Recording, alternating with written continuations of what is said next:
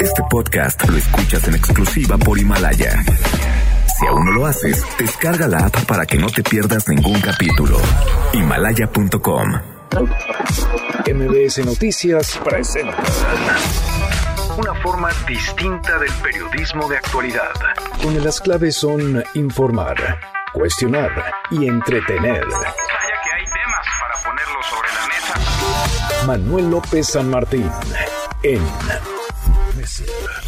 Para Todos.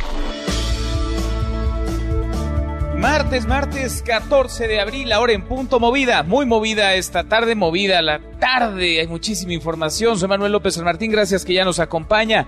Acaban de estar como todos los días, como todas las tardes, todas las voces, todas en esta mesa para todos, en medio de la emergencia, en medio de la urgencia sanitaria por el COVID-19, el presidente López Obrador opta por desviar la atención o querer desviarla, opta por hablar de la revocación de mandato, le dice a sus críticos, a sus opositores, que si quieren la adelanten, que si quieren vayan a las urnas el próximo año y que la gente decida si se va o se queda. El presidente y sus seguidores que ven todo un complot detrás de lo que está ocurriendo para tumbar a Andrés Manuel López Obrador de la presidencia en medio de los reclamos más que legítimos, urgentes, atendibles del personal del sector salud, el presidente López Obrador opta por hablar de la política en lugar de cohesionar, en vez de unir, en lugar de hacer llamados a la unidad, el presidente divide, polariza, sigue jalando, estirando la liga y sigue hablando de grilla, de política, de elecciones, ahora con la revocación de mandato. Mucho que poner sobre la mesa esta tarde, arrancamos con las voces y las historias de hoy. Las voces de hoy.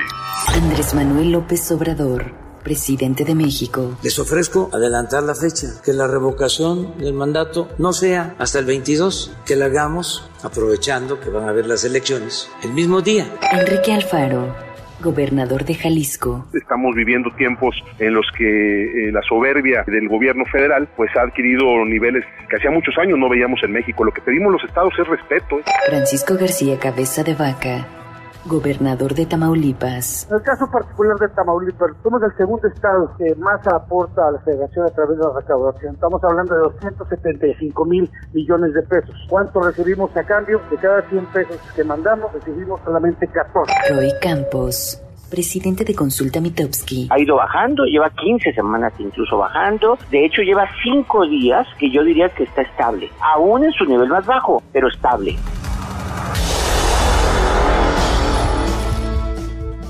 Son las voces de quienes hacen la noticia, los temas que están sobre la mesa y estas, las imperdibles de hoy. Vamos con la información.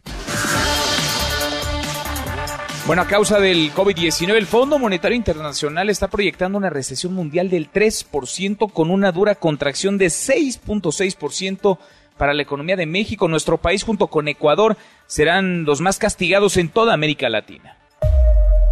Y el coronavirus puso en evidencia nuevas y peligrosas debilidades del presidente López Obrador con respuestas fallidas y un comportamiento errático. Esto lo asegura en un durísimo editorial el diario británico The Financial Times. México ocupa el sitio número 58 de entre 95 países del ranking del Banco Mundial sobre apoyos económicos ante el coronavirus. 58 de 95. Estamos de media tabla para abajo. Está al nivel, por ejemplo, de países como Rumania, Bolivia, Estonia, la India y Belice con solo tres medidas de ayuda económica. Esto de acuerdo con el diario Reforma. El próximo mes iniciará la inyección de recursos para la recuperación económica hasta el próximo mes, hasta mayo, cuando tenemos un mes parados, estacionados cada quien en nuestras casas, cuando la economía está detenida desde hace un mes. Bueno, pues en mayo, el presidente López Obrador dijo hoy en la mañanera, comenzará la inyección de recursos. Escuche. Mayo, junio, julio, va a haber una inyección de dinero en beneficio de la población, sobre todo de los más pobres, para que tengan capacidad de consumo. Se va a fortalecer la capacidad de consumo en tres meses. Ahora sí que lo que se tenga y el resto para levantar pronto la economía. Bueno, y el subsecretario de Salud, Hugo López Gatel, pide denunciar casos de sabotaje en la entrega de insumos para el coronavirus. ¿Están convencidos de que hay lo suficiente insumos, material, herramientas para el personal del sector salud que ha levantado la voz, que ha reclamado, que legítimamente está pidiendo pues herramientas para poder desarrollar su trabajo para atender esta emergencia. Asegura que el gobierno federal sí está distribuyendo equipos de protección. Escuche. Ayúdenos a encontrar quién fue el que obstaculizó que llegara el equipo. Nosotros podemos decir, con evidencia en la mano, que los equipos fueron adquiridos, que los equipos fueron transportados y que los equipos fueron entregados. Si localmente no llegan a donde deben estar, que es en la cama del paciente para que los use la médico, la médica, el enfermero y la enfermera. Entonces alguien está obstaculizando. Bueno, pues entonces enfermeros, enfermeras, médicas, médicos tienen doble de chamba además de curar pacientes, además de rifársela, de jugársela en esta emergencia, hagan la de investigadores también, de detectives y denuncien casos de sabotaje. Bueno, así las cosas en esta emergencia, en esta realidad. La oposición está utilizando a deportistas y artistas para atacar al gobierno. Esto lo dice el presidente López Obrador ante los ataques, así los califica ataques, señalamientos como el de Eugenio Derbez por carencias en clínicas, en este caso particular la clínica 20 del IMSS en Tijuana, Baja California como ya no les da, entonces van escalando.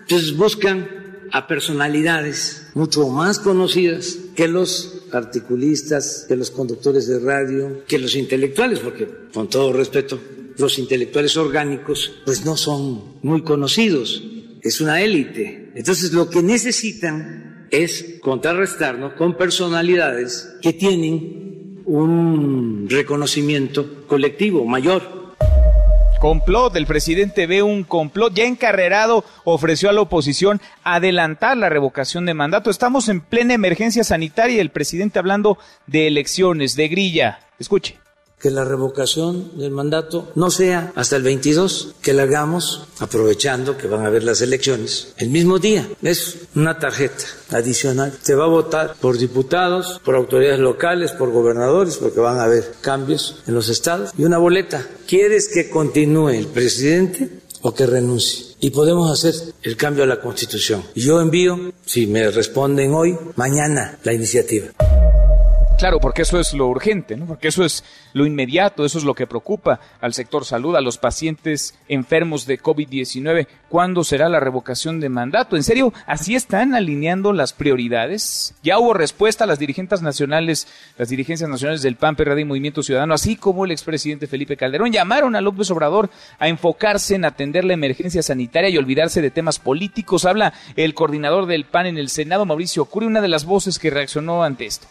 Desde el Grupo Parlamentario de Acción Nacional del Senado de la República le decimos no, señor presidente. No es momento para ambiciones políticas, no es momento para buscar la reelección, es momento para buscar la unidad de los mexicanos, es momento para ir a buscar los ventiladores que no han ido a buscar, es momento para ir y buscar los cubrebocas, es momento de cuidar a las enfermeras, a las doctoras, a los doctores, a los enfermeros. Bueno, y en honor a la verdad, tampoco el presidente López Obrador está planteando la reelección. Acá estamos mal por todos lados. Mal la oposición, mal el gobierno. Las prioridades son otras. En este momento las prioridades son otras. Se necesita unidad y se necesita anteponer lo urgente, lo necesario, las salidas que requerimos como país a esta emergencia sanitaria y económica que se ha venido cocinando. La Asociación de Gobernadores de Acción Nacional propone cinco puntos ante el COVID-19. Exigen, uno, recibir de inmediato un inventario de la capacidad hospitalaria del país. Dos, pruebas moleculares suficientes. Tres, mascarillas. Cuatro, ventiladores. Y cinco, presupuestos extraordinarios para atender la emergencia. En tanto, el mundo se acerca a los 2 millones de contagios de casos positivos por coronavirus, superó ya las 123 mil muertes. Estados Unidos es el país más afectado, registra casi 24 mil muertes, cerca de 600 mil contagios, más de una cuarta parte del total del planeta. México suma 5.014 casos confirmados y 332 fallecidos. En otro tema, el presidente López Obrador aseguró que hubo aplausos para México en el acuerdo con países petroleros, negó algún pacto secreto con Donald Trump por su ayuda para cumplir con la reducción petrolera. Si no es secreto, entonces que nos platiquen qué negociaron y cómo lo negociaron Donald Trump y Andrés Manuel López Obrador. Y el expresidente de los Estados Unidos, Barack Obama, hizo oficial su respaldo a su antiguo vicepresidente, Joe Biden, próximo rival de Donald Trump en las elecciones presidenciales de noviembre en Estados Unidos. Y en la buena de hoy, porque también hay buenas, la UNAM ofrece servicio telefónico para resolver dudas sobre el COVID-19. Cuéntanos, Adrián, ¿cómo estás? Adrián Jiménez, muy buenas tardes. Buenas tardes, Manuel. Un saludo afectuoso para ti y el auditorio. La UNAM, a través de su Facultad de Medicina y la Dirección General de Cómputo y de Tecnologías de Información y Comunicación, puso a disposición de la comunidad universitaria y de la población en general el servicio de información médica profesional sobre la contingencia por COVID-19. La institución detalló que a partir de esa semana, de lunes a viernes de 8 a 20 horas, la ciudadanía puede llamar a los números telefónicos 55 41 61 16 30 y 800 461 01 45. Precisó que el servicio ofrece dos opciones de marcado, uno para atención personalizada y dos para obtener información sobre dudas frecuentes. La máxima casa de estudios del país informó que en su centro de atención 63 médicos responden las llamadas telefónicas y resuelven dudas médicas acerca del tema a fin de proporcionar información verificada a los usuarios sobre cómo cuidarse, cómo prevenir la enfermedad y cuándo acudir a consulta médica de manera oportuna, informó Adrián Jiménez.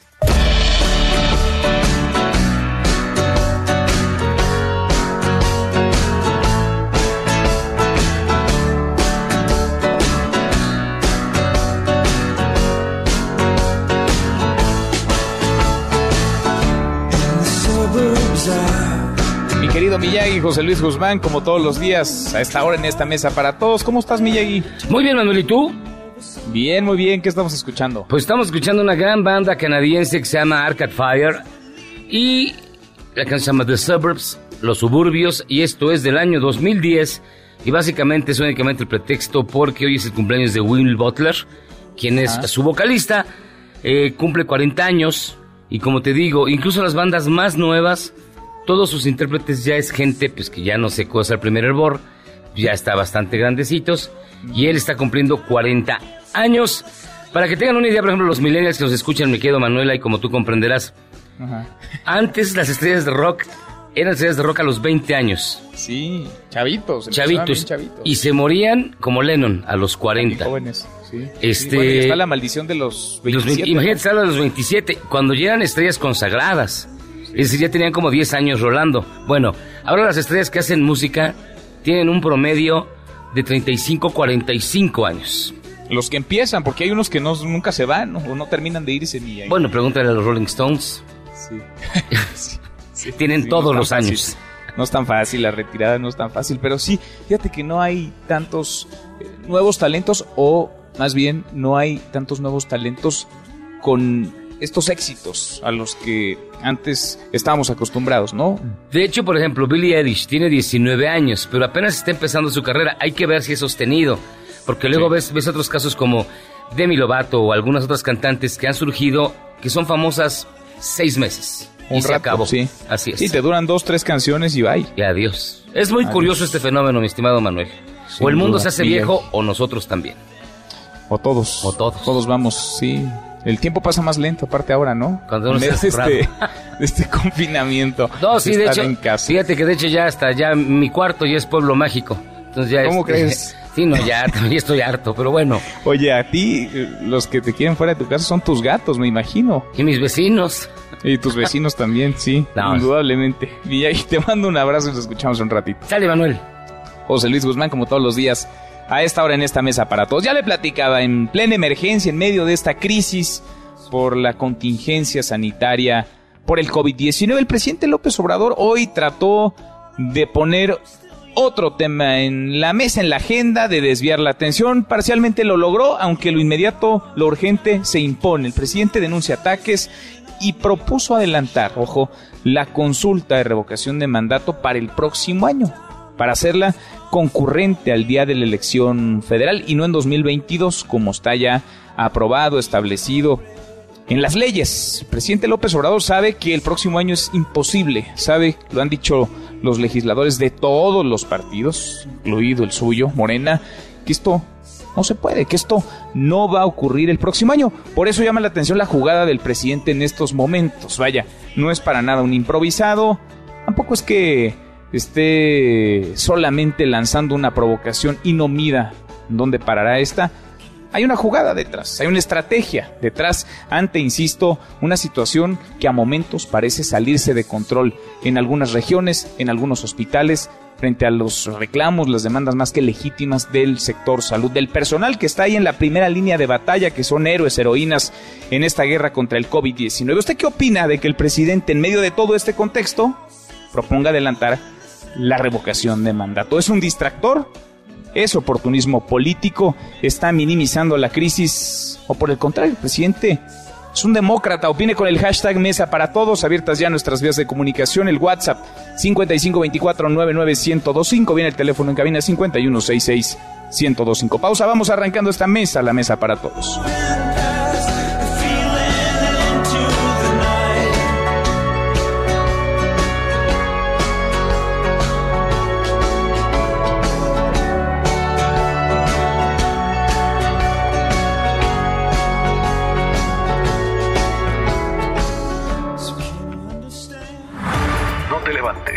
Podrías perder tu lugar en la mesa para todos. Con Manuel López San Martín.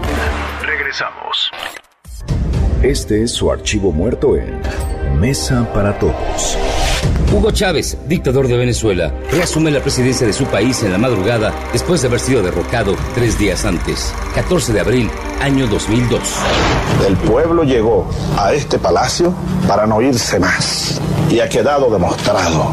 Yo, hablando del pueblo, debo decir que a ustedes que lo que ha ocurrido en Venezuela en estos en estas últimas horas es en verdad inédito en el mundo.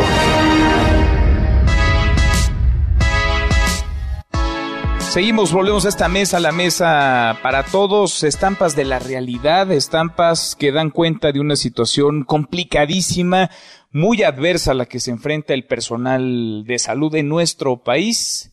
Faltan insumos, no tienen herramientas suficientes, herramientas necesarias para atender casos de coronavirus, pero además están siendo agredidos en las calles por quienes desde el miedo, el pánico quizás, pero también la ignorancia, les eh, arrojan lo mismo ácido que cloro, que café, para mm, tratar de mantenerlos lejos, porque creen, consideran que son un foco de contagio. El COVID-19 va diciendo mucho de nosotros, de la sociedad mexicana y también del mundo. El coronavirus que hasta ahora ha dejado 123.348 personas muertas a lo largo y ancho del planeta y que se aproxima a los 2 millones de casos confirmados. La pandemia pues duraría tres meses. Sí podemos pensar en una caída que pudiera de ser de 3 a 4% en la economía este año. Hay muchas familias que dependen de su trabajo, del comercio, de los negocios. Entonces la economía de México se está viniendo abajo. Ya nada de rescates. Si tenemos que rescatar, ¿a quién? A los pobres. Y den todo el respaldo para que sus trabajadores puedan quedarse en casa sin que sean penalizados con que sean despedidos o que no se les pague el salario. Estamos totalmente decepcionados. El presidente está reprobado en el manejo de la crisis económica. Veremos cómo podemos eh, encontrar fórmulas de que las cadenas de valor sigan operando. Vemos con preocupación que no se habló del apoyo que se esperaba para los sectores productivos. Por eso algunos dicen, ¿dónde está el plan para reactivar la economía? Porque lo que quieren es un banderazo de salida para de nuevo instaurar la corrupción en México. Y eso no. No ha habido un solo país que haya dejado de lado la posibilidad de una prórroga en el pago de los impuestos. Si esto no funciona y llegamos a los 10% de disminución del PIB y a más de un millón de desempleados, el único responsable es el que cerró la puerta. El monto que presentó el señor presidente suma el 2% del Producto Interno Bruto, cuando pensamos nosotros que meterle el 10% es apenas el primer paso para reactivar la economía. Ya no hay ruptura, sencillamente no estamos de acuerdo con el plan de rescate que ellos proponen, que no debemos endeudar al país. Ellos sostienen que se debe pedir deuda.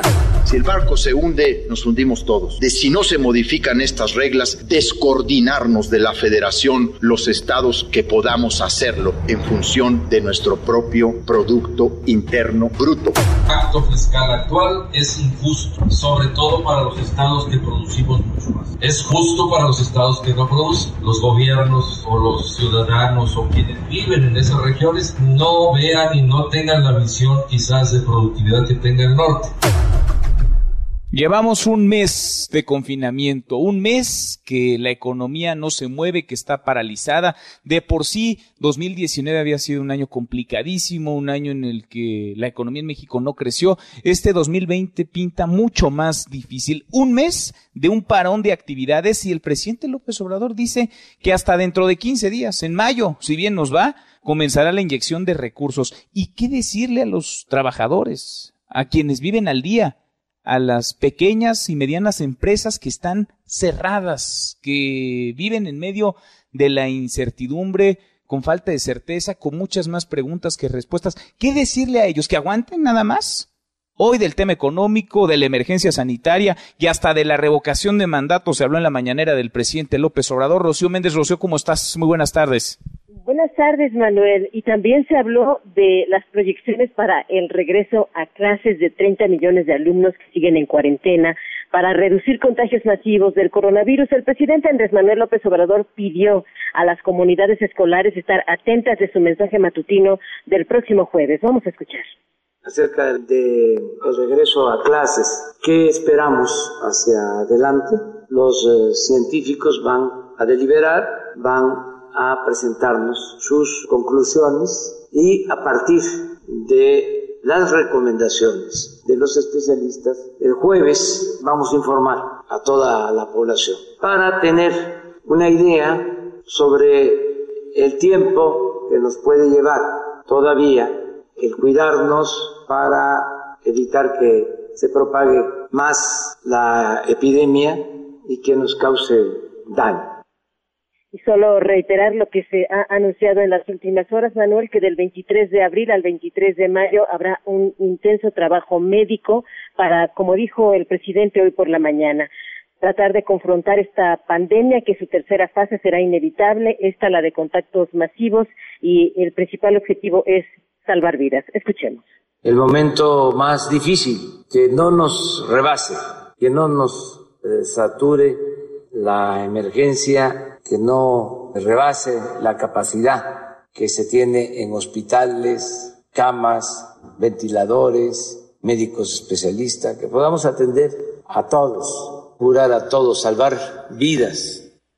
Y por su parte, el subsecretario de Prevención y Promoción de la Salud, Hugo López Gatel, llamó a la denuncia ante irregularidades en el abasto de insumos y equipos de protección al personal médico. Escuchemos se señala hasta este recinto o hasta esta persona que es el jefe de la nación. Las responsabilidades del gobierno federal son procurar los insumos, pero el trayecto es muy largo y ahí están involucradas muchas personas. Hacemos un llamado directo a los y las profesionales de la salud. Si ustedes en su unidad no tienen el equipo, ayúdenos a encontrar quién fue el que obstaculizó que llegara el equipo. Nosotros podemos decir con evidencia en la mano que los equipos fueron adquiridos, fueron transportados y que los equipos fueron entregados. Si localmente no llegan a donde deben estar, que es en la cama del paciente para que los use la médico, la médica, el enfermero y la enfermera, entonces alguien está obstaculizando. Denúncielo.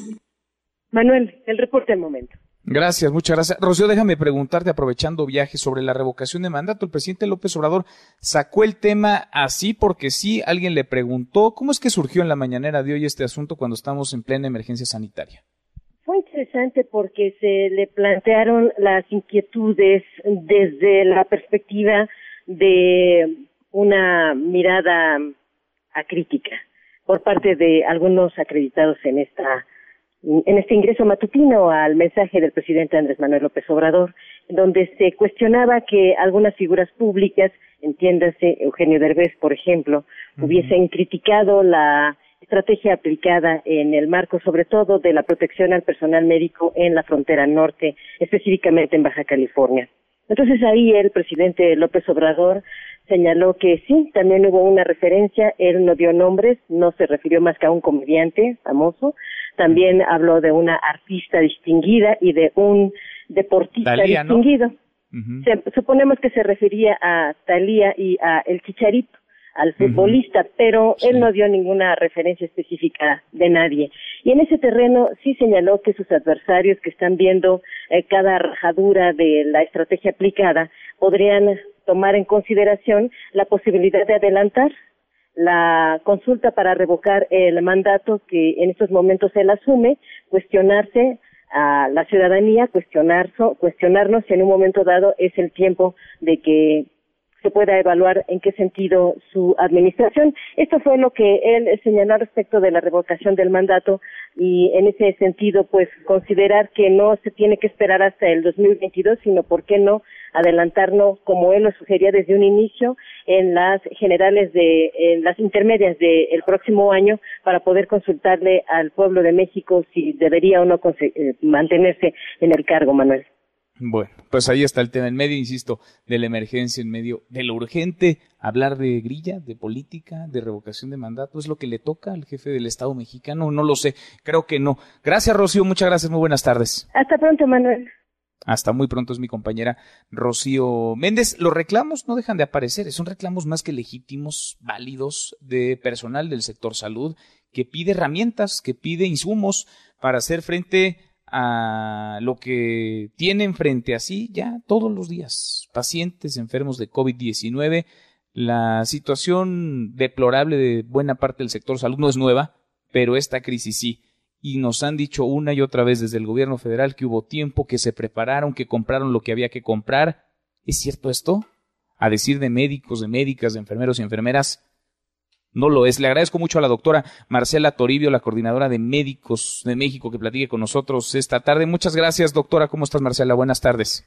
Hola, buenas tardes, Manuel. Muy bien, gracias. Y gracias por el interés eh, por parte de ustedes en este movimiento, en esta protesta, porque estamos trabajando bajo protesta varios médicos a nivel nacional, este, a lo largo de la República, por todas estas situaciones que se están presentando en todos los niveles del sector salud. Huelga de brazos caídos, eh, personal médico de todo el país que se ha sumado a esta petición, está también en change.org. Doctora, ¿qué están pidiéndole ustedes al gobierno federal o a los gobiernos también, incluso los estados? Claro. Mira, de hecho, la, la, el movimiento de huelga de brazos caídos era inicialmente pero lo hemos discutido entre todos, o sea, realmente consideramos que no es momento, por ejemplo, para un paro de actividades o huelga, obviamente por la contingencia, porque somos responsables, somos profesionistas y obviamente trabajamos todos eh, a la par y por nuestras familias, por nosotros y sobre todo por la población. Entonces, la propuesta que estamos manejando es trabajo bajo protesta. Varios de nuestros compañeros ya están en algunas unidades este, portando un listón rojo, ya sea como moñito o en el brazo izquierdo, y estamos exponiendo todos pues las dificultades que presentamos día a día, ¿no? Eh, fíjate que en el pliego que, que mandamos al doctor Gatel por correo electrónico desde el domingo, este, estábamos comentando que pues nosotros estamos a favor de sumar, estamos apoyando a nuestro gobierno, creemos en nuestro gobierno como un gobierno humanista que vela por nuestros derechos y nuestras garantías individuales, ¿no? Pero sobre todo, pues o sea, queremos esa, esas seguridades de parte de ellos que se comprometan con nosotros a, a vigilar por nuestra vida y nuestra salud. ¿Y qué les Entre ellos estábamos están... comentando lo del equipo de protección personal, ¿no? ¿Cómo están trabajando? Ayúdanos a imaginarnos un poco, Marcela, quienes no estamos dentro de un hospital, dentro de una clínica, pero hemos escuchado los reclamos de ustedes más que legítimos, justos. ¿Cómo están trabajando hoy? Pues mira, Manuel, realmente eh, yo, eh, te soy sincera, yo no estoy ahorita en contacto con pacientes con COVID, pero tengo compañeros que sí lo están. Desde los niveles de contratación, que algunos son contratos como bases, otros eh, compañeros están como 08. De hecho, ayer platicaba con una mamá, una madre soltera que es 08, que decidió ya no seguir tomando contratos porque pues si ella enferma, este, sus, sus familiares también, o sea, y su hijo de, de, de 10 meses, pues es imposible, ¿no? Desde ese, desde ese grado estamos de que son eh, muchas veces contratos de suplencias que no gozan con las garantías de servicios médicos ni indemnizaciones en caso de que se enfermen, o sea, sus servicios médicos son únicamente el tiempo que dura el contrato, que son 15 días. Pues muchos de ellos no tienen el equipo de protección personal completo, suficiente ni de buena calidad, ¿no? me mostraba a uno de mis compañeros que pues les dan unos goggles que tienen este no son eh, no sellan no son de cierto hermético entonces eso no permite no tiene una protección real para los aerosoles que se desprenden cuando por ejemplo intuban a un paciente entre esas cosas que también les están eh, les están negando el equipo de de protección personal a compañeros que ellos bajo criterio médico sí tienen por ejemplo pacientes con criterios de sospecha de covid pero como no tienen la prueba positiva o, no cumple el criterio eh, para el epidemiólogo o para el directivo, ahí no les están brindando el equipo de protección personal, ¿no? Entonces, es una sensación de inseguridad, de miedo.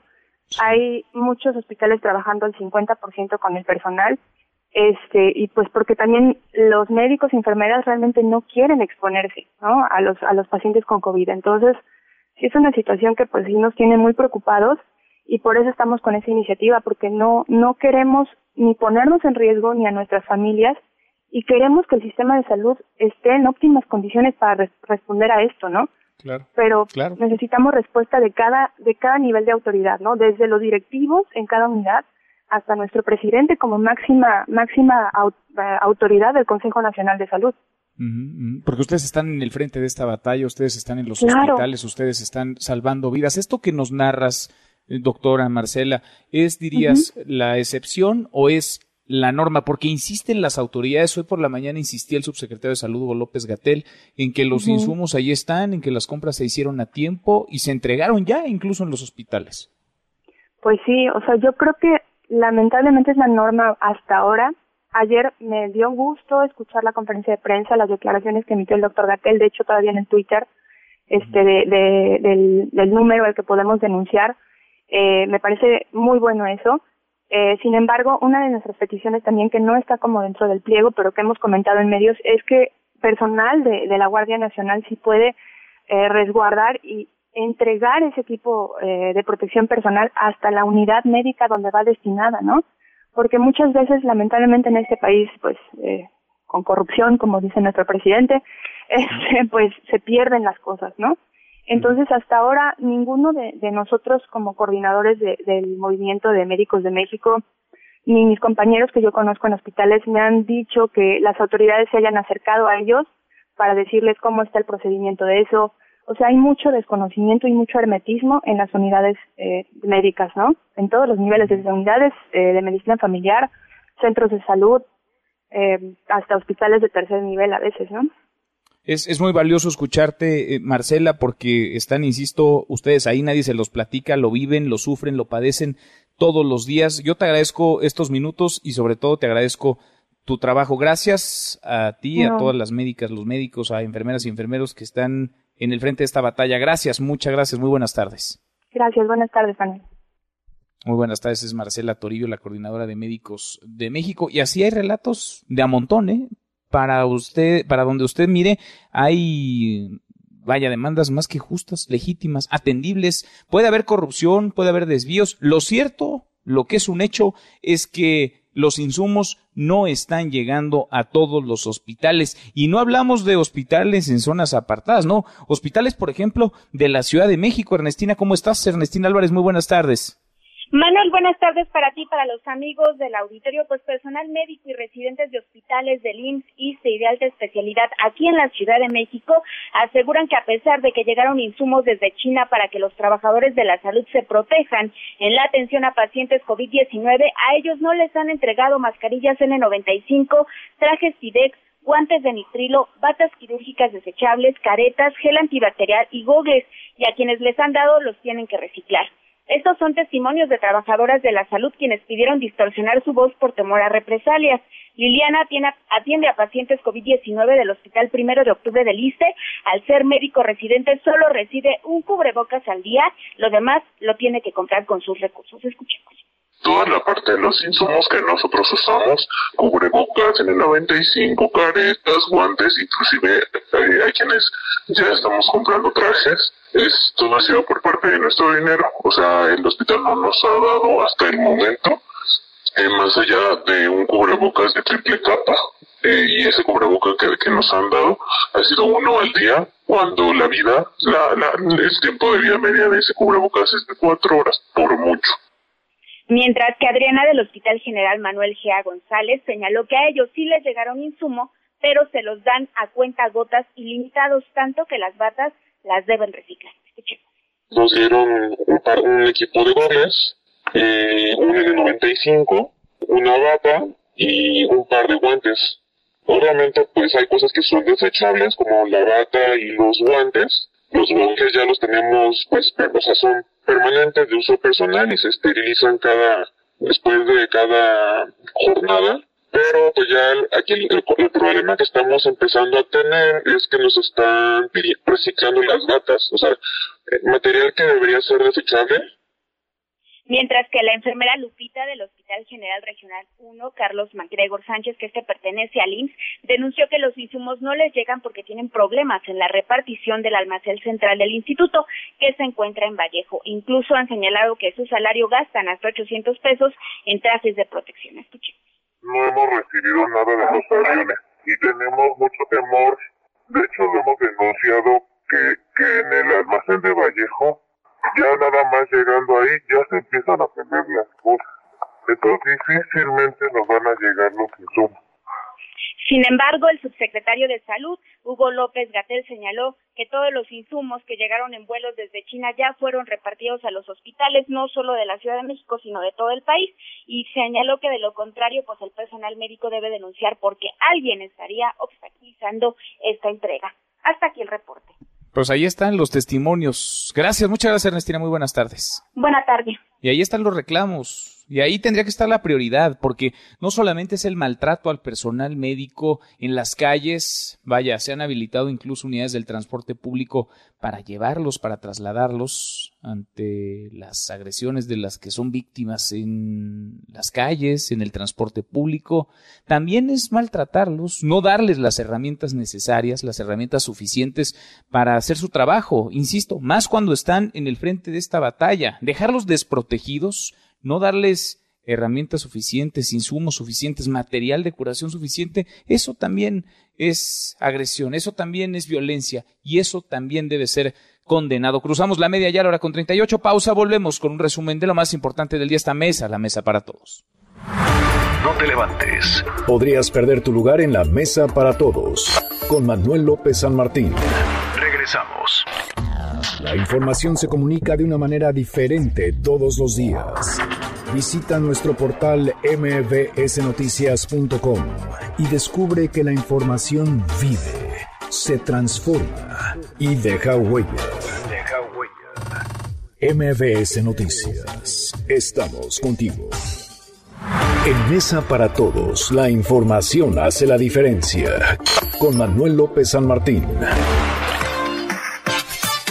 Seguimos, volvemos a esta mesa, la mesa para todos, cruzamos la media ya, la hora con 39, vamos con un resumen de lo más importante del día. Resumen nacional. Bueno, escuchábamos ya lo que ocurría en la Ciudad de México en voz de mi compañera Ernestina Álvarez, diversos testimonios de personal médico que exige, que reclama insumos, material para hacer frente a lo urgente. Vamos al Estado de México. Juan Gabriel González, platícanos qué están viviendo allá los hospitales e incluso los penales, porque hay casos ya confirmados de COVID-19 en las cárceles mexiquenses. Muy buenas tardes.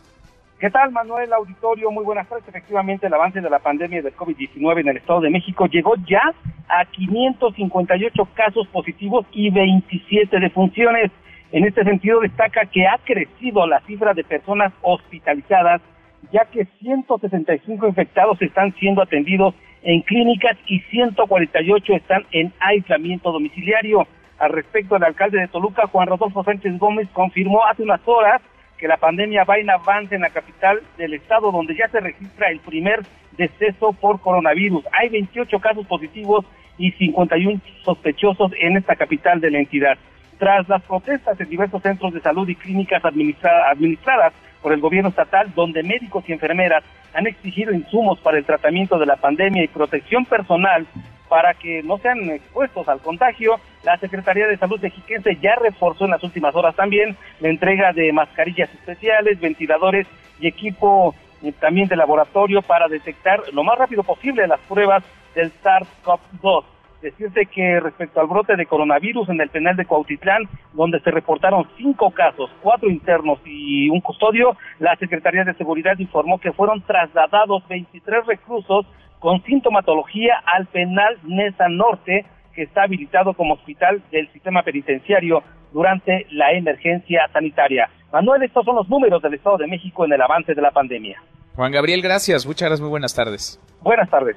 Bueno, están los números, está la realidad oficial y está lo que nos podemos imaginar. Porque usted póngase a pensar con la situación que se vive en las cárceles, en los penales, no nada más del Estado de México, de todo el país, en donde hay autogobierno, o cogobierno en el mejor de los casos, hacinamiento, sobrepoblación. ¿Se imagina cuántos casos realmente hay de coronavirus? ¿Cuántos casos realmente no están registrados, no están reportados en los números oficiales, pero se han dado ya? Y la manera tan rápida en que los mismos se van a ir propagando, se están propagando. Ya vaya, este es un sistema que ha colapsado hace mucho y que ahora da avisos de estar mucho más todavía colapsado de lo que pudiéramos imaginarnos. Del Estado de México voy hasta Baja California, ahí se han denunciado carencias principalmente en el IMSS de Tijuana, se armó toda la polémica, Eugenio Derbez, la delegada del IMSS allá, el gobernador. Cuéntanos lo último, vamos contigo Karina Torres. Karina, buenas tardes. Buenas tardes, Manuel. La falta de insumos básicos por parte de las instituciones de salud para con su personal médico ha orillado que tanto doctores y enfermeras salgan a comprar su propio material para continuar laborando, principalmente personal de la Clínica 20 del Instituto Mexicano del Seguro Social, como lo narra una enfermera que labora en esta clínica. Escuchemos su testimonio. Solo puedo decir que estoy comprando mi material. Con eso te digo todo. Tenemos el área de filtro, el área de choque, el área de quirófano, UCI, eh, urgencias pediátricas, en los anexos del tercero y del cuarto y el tercer piso.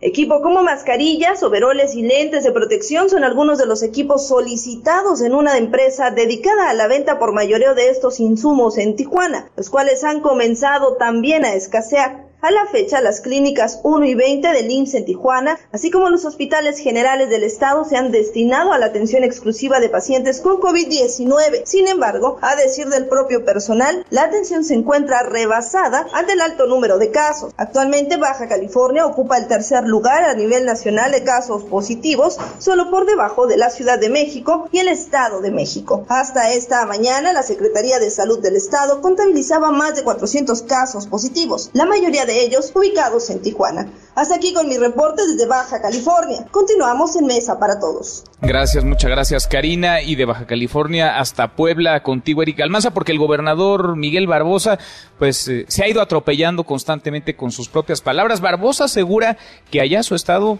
no ha llegado tampoco nada, ¿eh? Cero insumos, cero material, cero herramientas. Platícanos Eric, buenas tardes. ¿Qué tal Manuel? Te informo que el gobernador de Puebla, Luis Miguel Barbosa, aseguró que no ha colapsado el sistema de salud por el coronavirus, sin embargo existe una muy alta demanda de estos servicios, ante lo cual iniciarán la conversión de distintos nosocomios para recibir casos COVID. Rueda de prensa negó que exista desabasto de mascarillas y material para que los médicos estén protegidos al atender los casos de coronavirus. No obstante, el aumento de los mismos continúa y suman ya 34 decesos y 284 contagios. Ante ello, estas serán una de las primeras medidas a tomar pero sí es muy probable que empecemos a reconvertir el hospital de traumatología, es de los que se están, considerados. Sí ya está medianamente reconvertido el hospital del norte, el hospital del sur, ya se atienden enfermos COVID, Asimismo anunció que finalmente queda prohibida la instalación de tianguis en la entidad por el tiempo que dure la emergencia sanitaria por este mal, de manera tal que darán un plazo de tres días más para que finalmente la gente que vende en las calles deje de hacerlo. Hasta aquí el reporte. Gracias, muchas gracias Eric y terminamos este recorrido en Coahuila porque también ahí se han reportado brotes dentro de hospitales, brotes de COVID-19. Camelia Muñoz, Camelia, buenas tardes. Manuel, buenas tardes. Te informo que tanto el gobierno de Coahuila como el municipio de Monclova apoyan con ventiladores y dotación de insumos al personal del Hospital General número 7 del Instituto Mexicano del Seguro Social a fin de que se cuente con lo urgente y necesario para evitar más contagios, complicaciones y muertes, dijo el presidente municipal Alfredo Paredes. Por ello, señaló que a diario revisan las carencias en la institución donde hace 15 días se desató un brote de contagio que ha provocado 10 muertes, entre ellas 5 médicos, enfermeras y personal administrativo de los empresarios, de la sociedad civil, del gobierno, vamos a lograr que esto no vuelva a pasar. Reconoció que al inicio el IMSS rechazó dar información, pero ante la gravedad de las cosas se han coordinado con las autoridades locales y apoyado las acciones que desde la sociedad civil se trabaja para subsanar las carencias que el personal médico demanda, ya que nunca se imaginaron a lo que se enfrentarían y ahora está a punto de saturarse la unidad médica. Ese reporte, seguimos con más en Mesa para Todos. Gracias, muchas gracias Camelia. Hasta aquí el resumen con lo más importante del día. En Mesa para Todos, Diana Bernal. Diana, qué gusto saludarte como todos los martes, ¿cómo estás? Hola Manuel, muy bien, con el gusto de saludarte el día de hoy para hablar Pues de muchos- otras vicisitudes que están sufriendo los contribuyentes, además de la contingencia sanitaria, pues que obviamente a todos nos afecta y cuyo solución de problema de salud es prioritario, Manuel. Pero como tú sabes, este mes es el mes en que todas las personas físicas, tú, yo, los empleados, cualquiera que percibe ingresos, tiene que presentar su declaración anual. Y como tú sabes, pues el Ejecutivo Federal decidió no dar ninguna prórroga. Entonces muchas veces eso lo tienes que hacer tú mismo como persona física en tu casa, acceder al portal del SAT o a través de tu contador. Pero la mala noticia, y esto ya incluso el propio SAT emitió un boletín y también la Procuraduría de la Defensa del Contribuyente, es que el sistema está presentando muchas fallas. Porque, por ejemplo, el contribuyente entra y encuentra su declaración precargada. O sea, ya el SAT le está haciendo una propuesta de qué es lo que ingresó, qué es lo que gastó y cuál puede ser su saldo a favor. Pero está mal. En muchos casos, en lugar de que les aparezca saldo a favor, lo que les aparece es un saldo de cobro, o sea, un cobro en contra en lugar de un saldo a favor. Entonces, pues los contribuyentes están viendo muy angustiados. Y el SAT ya avisó y también Prodecon que no se angustien, que no presenten declaraciones complementarias, que se esperen a que el SAT reprocese las declaraciones, porque al parecer hay un error en el aplicativo. Pero pues esto es estar en un estado de incertidumbre. Yo lo que sugeriría a los contribuyentes, porque en otros casos lo que sale es que su clave bancaria para que les hagan el depósito de la devolución está mal y entonces eso también pues está impidiendo eh, recibir un saldo a favor. Lo que les aconsejaría ahorita pues es acudir a Prodecon, aunque sea por vía remota, Manuel. No sé cómo veas este problema. Híjole, bien complicado, ¿no? Porque de por sí la gente tiene una o varias preocupaciones, ¿no? La más inmediata, Diana, es el tema de salud. Estamos Exacto. confinados, muchos guardados en casa. Luego está la incertidumbre económica, porque quienes están guardados no saben si su empleo va a seguir ahí cuando regresen, si la empresa en la que trabajaban abrirá de nuevo. Y ahora súmale, pues, este tema de las declaraciones, en donde además, pues hay este tipo de inconsistencias, de fallas. Se ha pedido a la gente que no salga de casa, pues no tendrían que estar yendo a las oficinas del SAT, a lo mejor No, lo tienen pues, sí, que hacer en su de computadora o en la computadora redes, ¿no? del contador, imagínate. Pero la verdad sí está mal porque muchas personas físicas pagan más impuesto durante el año que el que tienen a su cargo de manera anual. Entonces tienen derecho a una devolución por haber efectuado gastos médicos, gastos hospitalarios. Y entonces quieren su devolución y el SAT dijo, te voy a devolver en tres días. Pero entran a la página del SAT y en lugar de ver su devolución o su saldo a favor, lo que ven es que tienen un cobro a cargo. Entonces realmente yo creo que se entra en un estado de angustia que para el común de todos nosotros, digo yo soy experta en materia fiscal y me angustio, pues es una cosa muy angustiosa. Esperemos Claro. que el SAT la resuelva pronto y si quieres Manuel te doy un, un teléfono donde pueden acudir los contribuyentes en la, a la Prodecon, A ver, sí. que no no es posible, pero en este momento no no lo tengo aquí.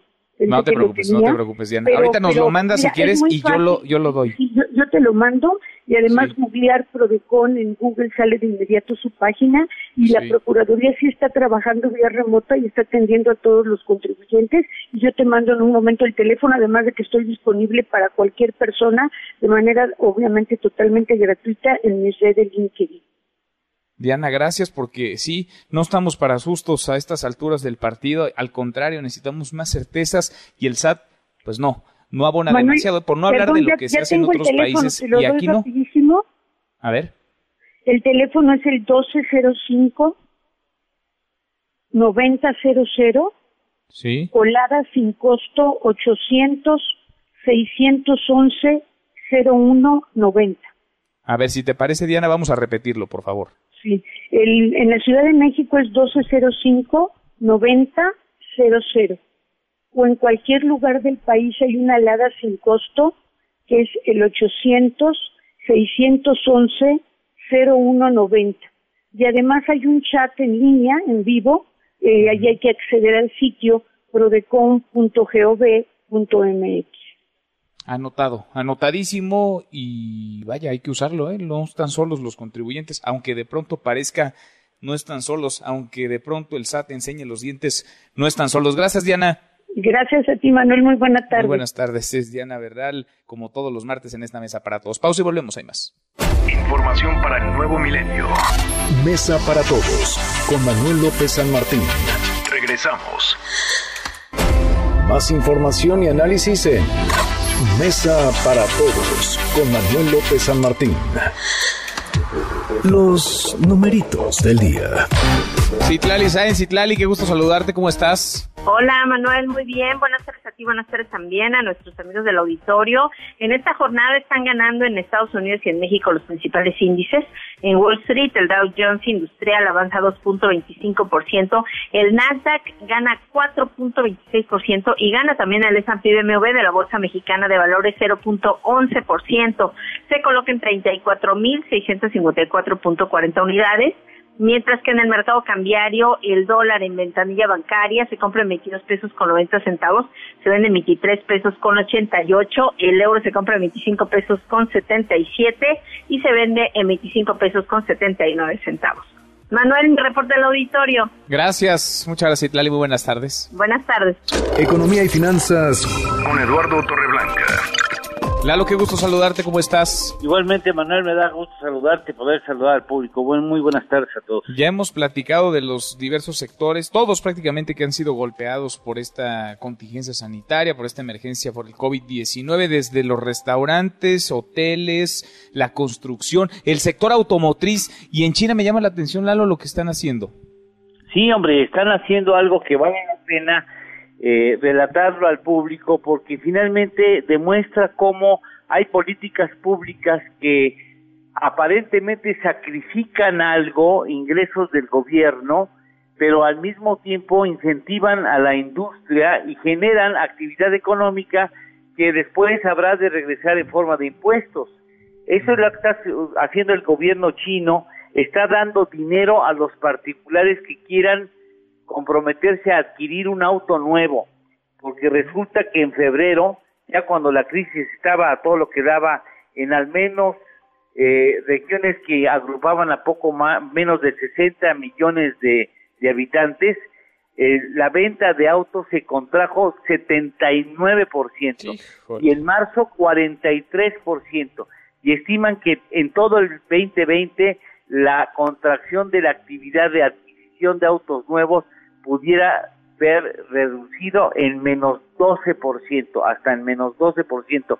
Y es una industria muy importante porque tiene que ver con poco más de 40 millones de empleos de trabajadores que están dentro de la producción de automóviles o dentro de la venta o servicio de los mismos. Y, y esa gran cantidad de empleos quieren no perderlas es también inclusive importante para empresas multinacionales como la Volkswagen o la General Motors que explican el 40% de sus ventas mundiales por las ventas que tienen precisamente en China.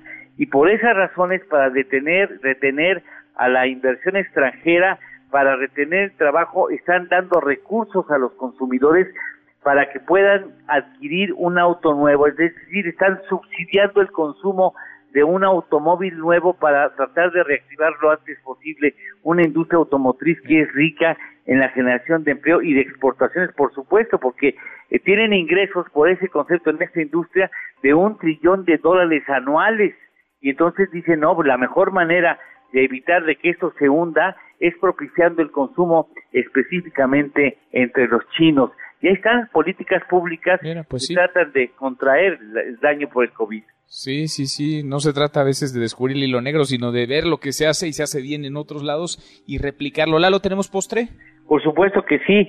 Fíjate, ¿sabes por qué se contagió tan, de manera tan importante Estados Unidos del COVID? ¿Por qué?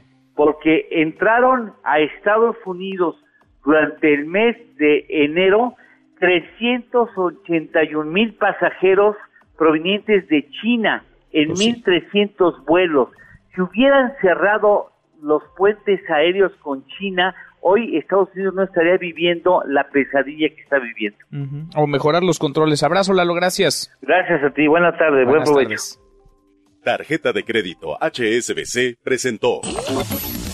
Manuel López San Martín es el anfitrión de esta mesa para todos.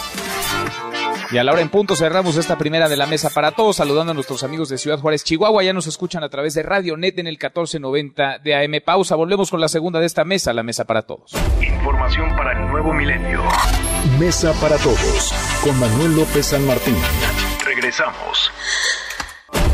Más información y análisis en Mesa para todos, con Manuel López San Martín.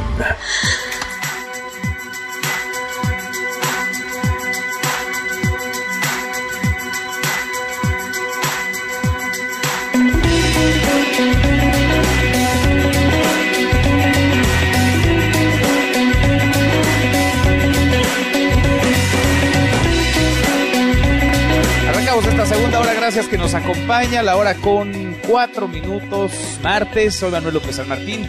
Revisamos las redes, cómo se mueven las cosas en Twitter. Vamos de las redes a esta mesa, la mesa para todos. Caemos en las redes. Bueno, no deja de moverse el hashtag COVID-19, hashtag coronavirus. El mundo araña los dos millones de contagios, un millón novecientos setenta mil doscientos veinticinco hasta ahora y contando son más de 124 mil los decesos, los muertos en todo el planeta, 124 mil 544. En México, la cifra oficial, 5.014 casos positivos. Ha dicho el subsecretario de Salud, López Gatel, que este número hay que multiplicarlo por 8.2, 8.3. Así que el número de contagios en México rebasaría los 40.000. Solamente que esos contagios no sabemos dónde andan, si están en su casa guardados, si están en la calle, si son asintomáticos, si presentan algún tipo de sintomatología leve.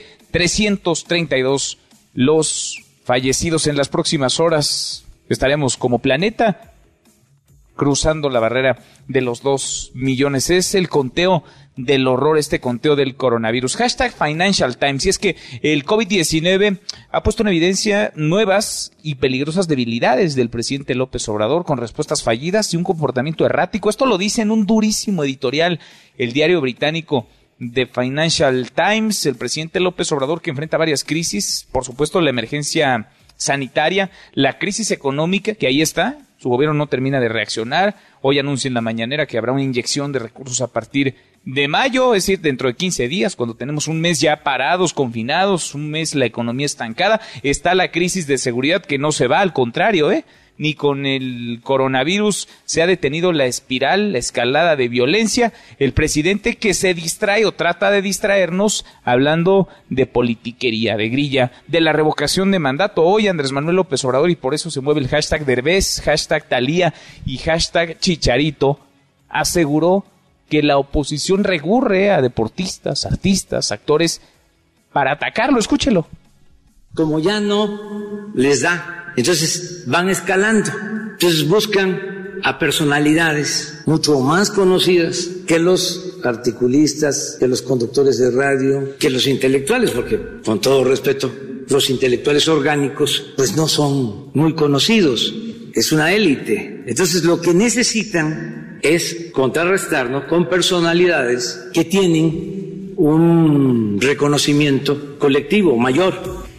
Bueno, decía el presidente López Obrador también en la mañanera, en medio de la emergencia en la que nos encontramos, que hay que adelantar la revocación de mandato, que hay que hacerle el próximo año y que la gente decida si se va o se queda. La revocación que está no solamente planteada, escrita ya en ley, que se llevará a cabo en 2022. No puede ser concurrente con la elección federal del próximo año, pero el presidente López Obrador está haciendo un cálculo y evidentemente está tratando de desviar la atención de lo urgente, de lo inmediato, de los reclamos sobre todo de personal del sector salud que justamente, legítimamente piden insumos, herramientas, materiales para esta batalla que libran. Ellos están al frente, ellos son quienes se encuentran combatiendo al COVID-19 todos los días. Hashtag Lord Molecula, este hombre, pues que se dice periodista, pero en realidad es algo así como un patiño, es...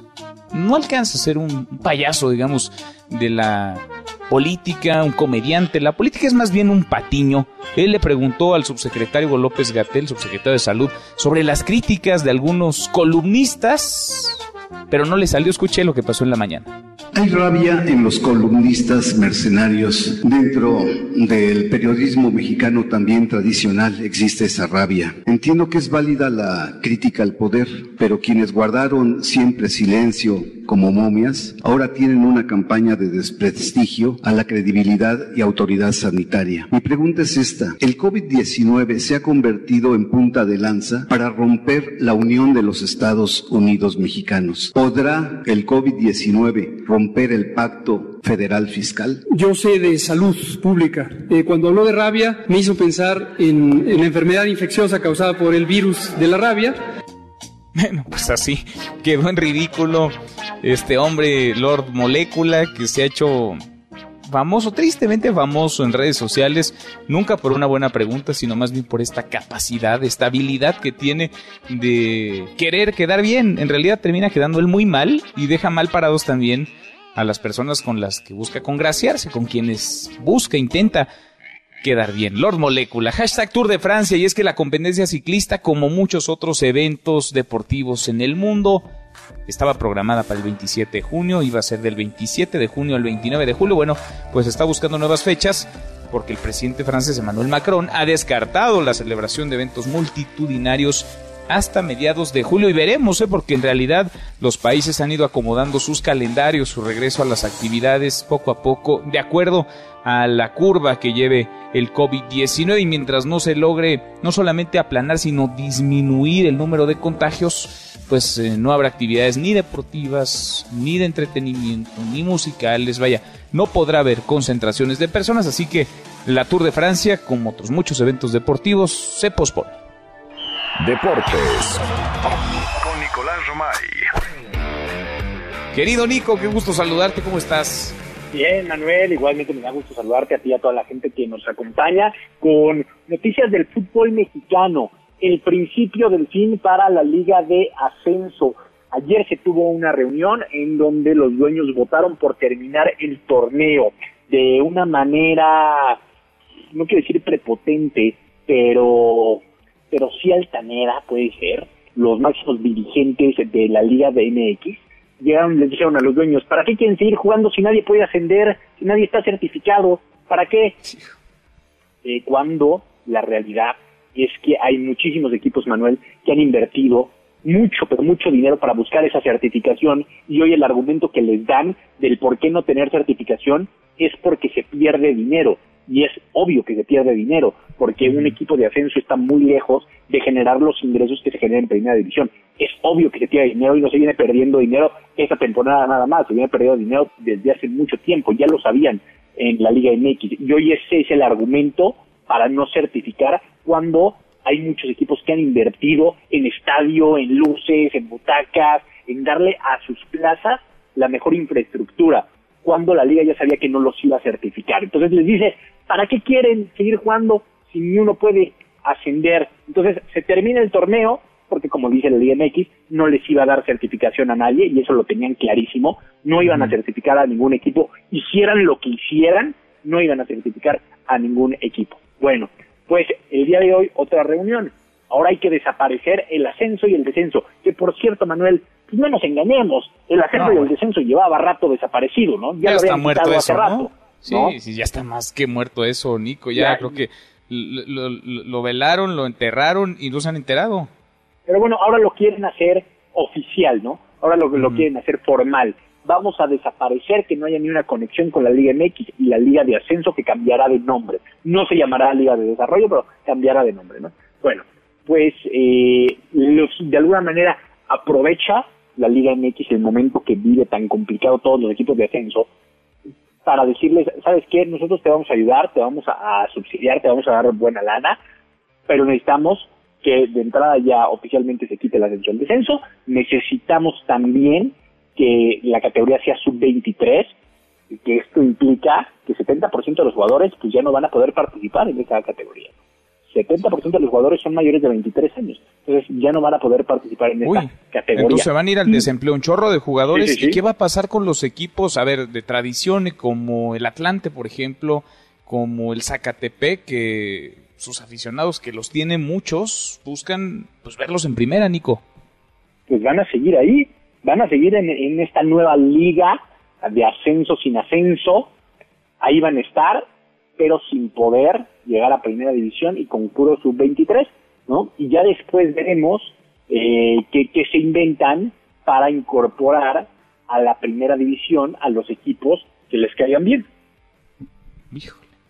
Pues acabó entonces. Adiós, Liga de Ascenso. Se acabó, la mató el COVID-19. La, bueno, ya, ya llevan tiempo queriéndola matar, ¿eh? Eh pues este fue un buen pretexto. Se agarraron de, de esta crisis porque evidentemente hay muchos equipos que como sea habían podido sortear las temporadas, perdiendo muchísimo dinero. ¿Sabes cuánto pierde un equipo de, liga de ascenso al año? Entre 50 y 70 millones de pesos. Eso pierde, ¿no? Pero ahora, evidentemente, con esta crisis, en donde el flujo de patrocinadores es menor, pues se pierden todavía más. Y entonces, de aquí se agarra la Liga MX para ofrecer un rescate, para ofrecer una solución y pues pone contra las cuerdas a los dueños. ¿no? contra las cuerdas. Nico, en un ratito más los escuchamos. ¿Hay, hay liga esta virtual? ¿Y liga se llama? Hay y liga, tenemos Pachuca contra Chivas, así que durante marca claro por MBS Radio, ahí vamos a tener también Pachuca contra Chivas. Ah, Hoy va a estar movido y entretenido el programa. Muy bien, muy bien, no me lo pierdo. Abrazo, Nico. Abrazo, Manuel. Saludos, gracias. Nicolás Romay, con los deportes le cuento que Lili Telles, la senadora Lili Telles, ha dejado la bancada de Morena en el Senado por diferencias de criterio. Escribe a través de Twitter. Le agradece a Alfonso Durazo, dice tal cual. Le agradezco a Alfonso Durazo, a Ricardo Monreal y en especial al presidente de la República por el respeto que han tenido hacia mi persona. Me quedo como senadora sin partido, comprometida a seguir hablando con la verdad. Lili Telles no es más senadora, pues de Morena. Pausa antes, una vuelta por el mundo de la mano de mi tocayo Manuel Marín y volvemos. Hay más en esta mesa, la mesa para todos. Internacional. Servicios de emergencia en Ucrania luchan para apagar incendios forestales que se acercan cada vez más a la planta nuclear de Chernóbil.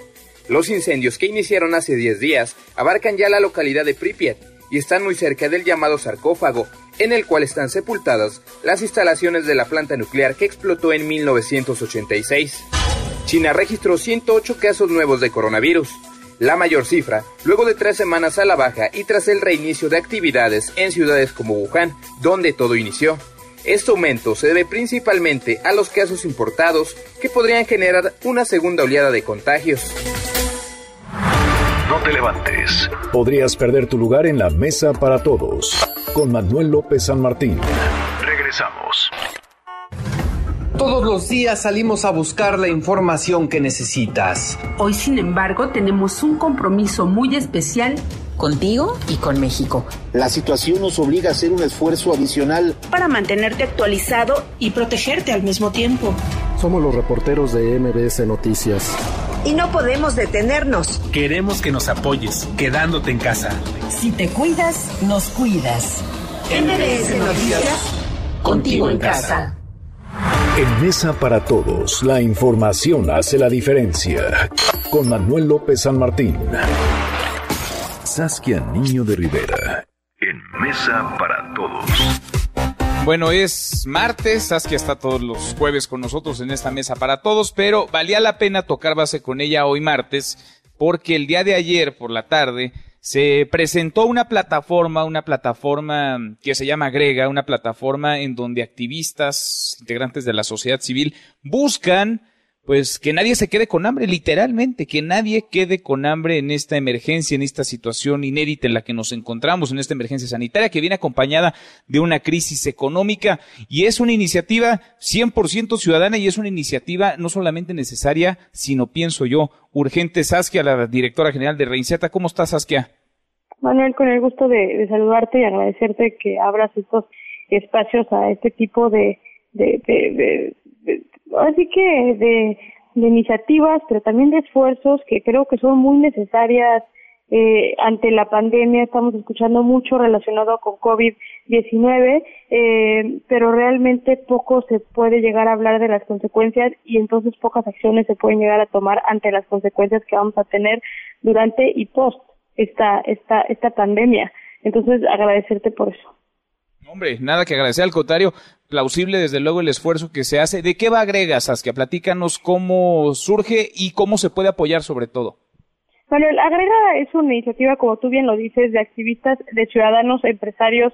Eh, habemos un poco de todo, somos un colectivo de alrededor de 30 personas que empezamos este, este proyecto, eh, donde la preocupación primaria tiene que ver con qué va a pasar con todas esas personas que no se pueden quedar en casa.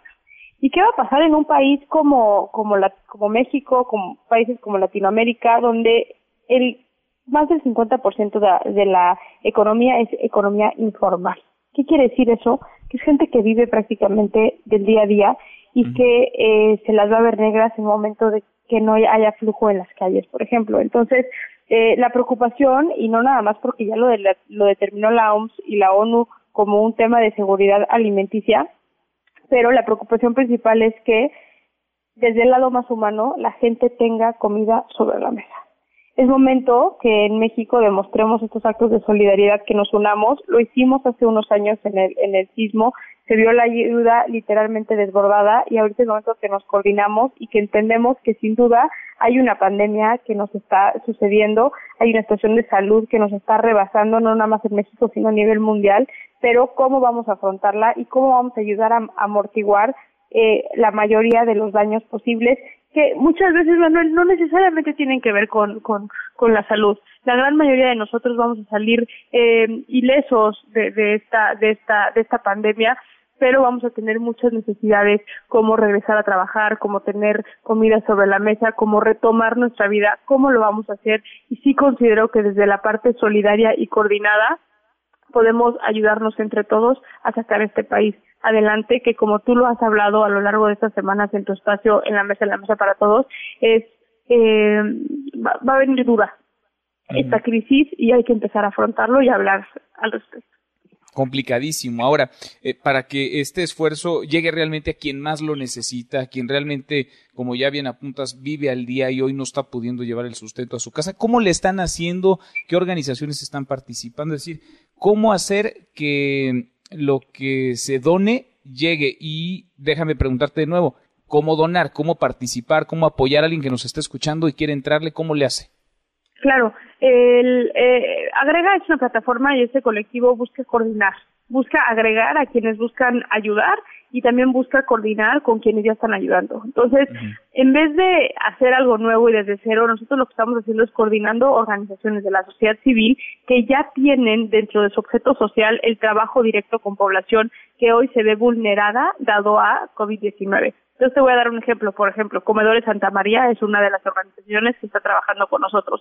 Ellos tienen comedores a nivel nacional. Entonces ahí lo que hicimos nosotros fue, por ejemplo, eh, con empresas de camiones, Aeroméxico mismo, si llegamos a necesitar aviones eh, para mover comida, y ellos que nos digan, aquí tengo mis comedores y vamos a distribuir la comida de esta manera, solamente que necesito los recursos para poder eh, generar más este comida. Te voy a dar un ejemplo, nos estuvo platicando la, la fundadora de, de Comedores Santa María que se les cuatruplicó eh, la cantidad de personas que les están pidiendo de comer, que normalmente lo hacen, dado a que se han quedado sin trabajo por esta crisis. Entonces, eso es un ejemplo. Tenemos Fundación Origen eh, con Mariana Baños, por ejemplo, que es una mujer que, que le da trabajo a mujeres en zonas rurales por medio de centros comunitarios. Y esos centros en este momento están cerrados por COVID y entonces, ¿qué pasa con esas mujeres que ganan dinero de estos centros o trabajando en estos centros? Bueno, mínimo mientras dura la crisis podemos brindarles comida y lo va a hacer Mariana a través de Origen. Y así son seis organizaciones, Manuel, que tienen el acceso a la población. No estamos encontrando el, hilo rojo, eh, el hilo negro, perdón. Eh, estamos eh, eh, facilitando que gente que sabe hacer lo que hace lo pueda hacer sin preocuparse ¿Y cómo dono? ¿Cómo ayudo? Si yo quiero participar...